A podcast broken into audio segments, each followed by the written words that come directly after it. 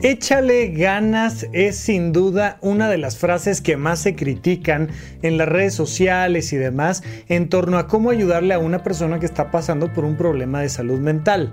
Vamos a platicar de eso el día de hoy en las cápsulas mentales. Yo soy el doctor Rafa López, pero quiero que entendamos una cosa.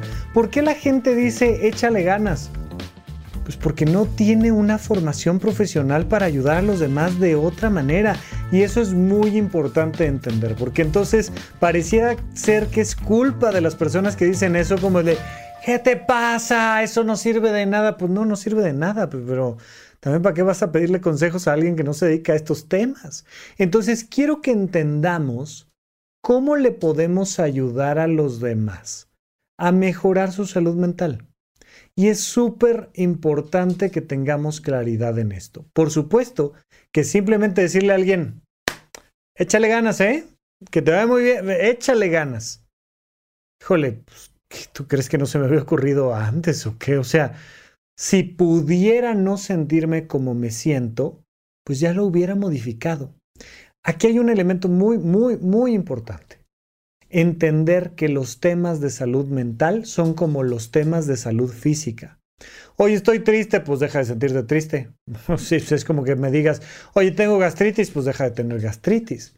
Es que hay un montón de circunstancias que dan lugar a que las personas se sientan mal en temas de su salud mental un montón de circunstancias y por eso los temas de salud mental no se llaman enfermedades mentales, se llaman trastornos mentales, porque no hay un factor que lo desencadene. No es como con el COVID, que sabemos que el virus específicamente, ¿no? Este SARS-CoV-2 se mete a tu cuerpo y entonces genera este cuadro en particular. Y entonces una vez que eliminas al, al bicho y los estragos que hizo el bicho, bueno, pues ya las cosas vuelven a la normalidad. No, esto no se puede en el tema de la salud mental. No hay algo que desencadene el problema de salud mental y algo que lo cure inmediatamente y no, eso no pasa. Entonces, entender que las personas requieren un apoyo complejo. De inicio, pues claro que si alguien te dice, oye, pues échale ganas, es porque está interesada, interesado en que te sientas bien y eso es muy positivo, eso es algo bueno, eso es parte de nuestra red de apoyo. Pero muchas personas no saben cómo hacer que los demás se sientan un poco mejor. Bien, partamos de un elemento fundamental. Acuérdate que te he platicado que la, la, crítica constructiva tiene tres pasos. Te digo lo que veo positivo, te digo lo que veo negativo y te digo cómo te puedo ayudar para que estés mejor.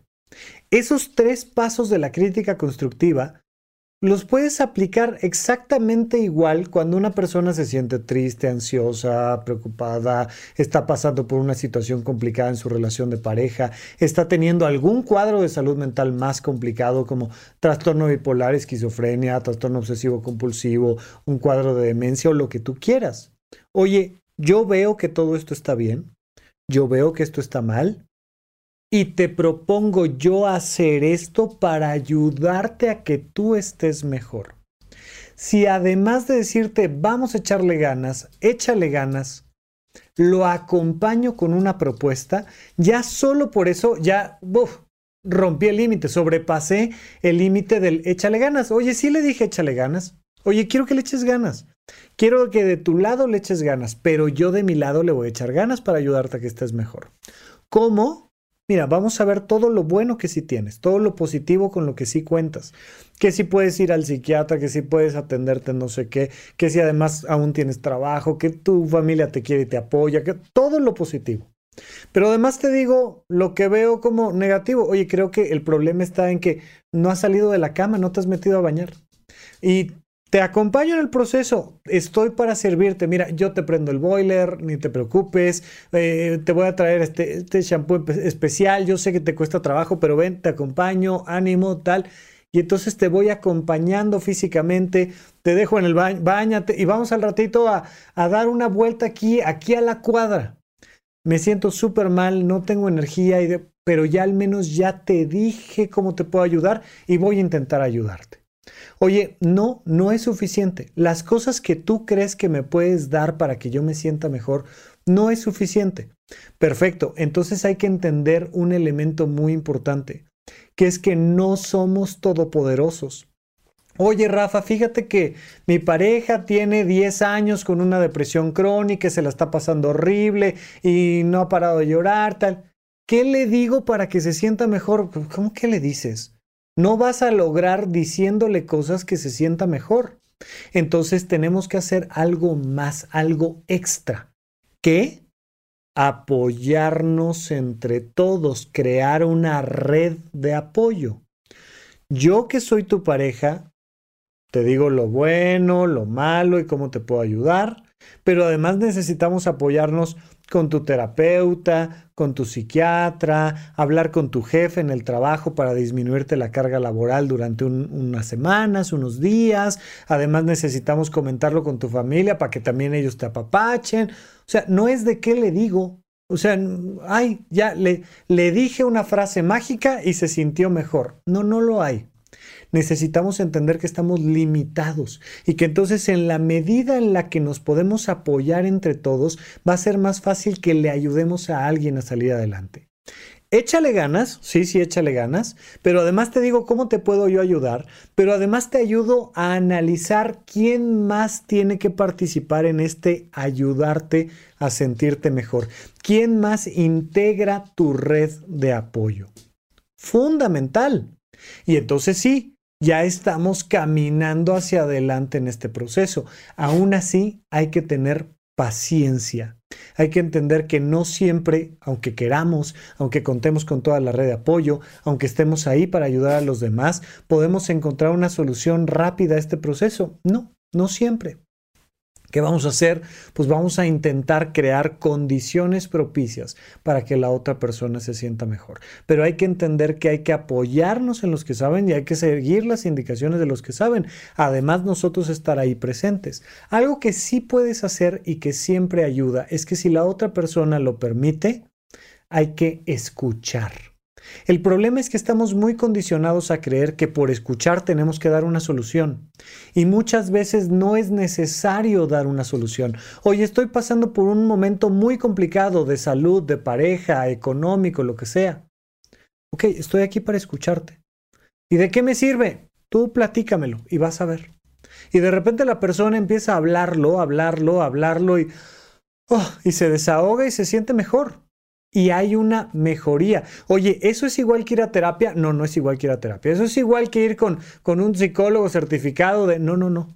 Eso es igual que los antidepresivos. No, no, no, no. Para eso están los médicos y los psicólogos y todos los demás que están para servir.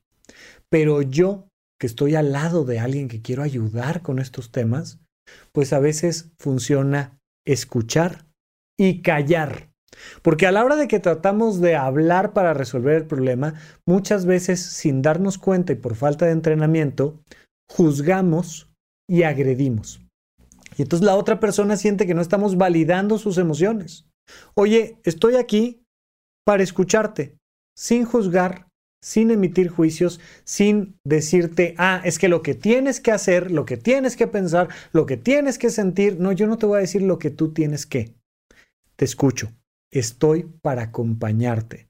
Entonces ahora sí tiene sentido el, eh, oye, échale ganas, échale ganas, platícamelo, venga, échale ganas a esto. Y, y, vamos a echarle ganas juntos porque además te estoy proponiendo esto que hagamos y además nos apoyamos en toda esta red y vamos poco a poco logrando que te sientas mejor. Este échale ganas tiene que venir acompañado de un montón de cosas. Al final tenemos que encontrar cómo hacer para que la otra persona mejore su manera de pensar, mejore su manera de sentir y mejore sus conductas del día a día. Todo eso que puede hacer diariamente para elevar la calidad de su vida. La otra persona tiene que dormir bien, comer bien, hacer ejercicio, tener actividades recreativas. Te lo he dicho siempre, los cuatro grandes pilares de la salud mental. Vamos a dejarle en sus manos lo que podamos dejar en sus manos, vamos a apoyarle en lo que podamos apoyarle y vamos a resolverle lo que le podamos resolver. Pero al final, entre todos estamos buscando cómo mejorar la calidad de vida de los demás. Escucha, no juzgues, aporta, apoya y sé parte de la red de apoyo de los demás y por supuesto hagamos todos lo necesario para seguirle echando ganas a esta vida y mejorando entre todos nuestra salud mental. Gracias por escuchar Supracortical. En verdad me interesa muchísimo conocer tu opinión sobre este episodio o cualquier otro que quieras platicarme. Puedes encontrarme como arroba Rafa Rufus en Twitter, en Facebook y en Instagram. Quiero darte las gracias por escuchar Supracortical y sobre todo por suscribirte y seguirme donde sea que estés escuchando este programa y así te puedes enterar todo el tiempo de nuestros próximos estrenos.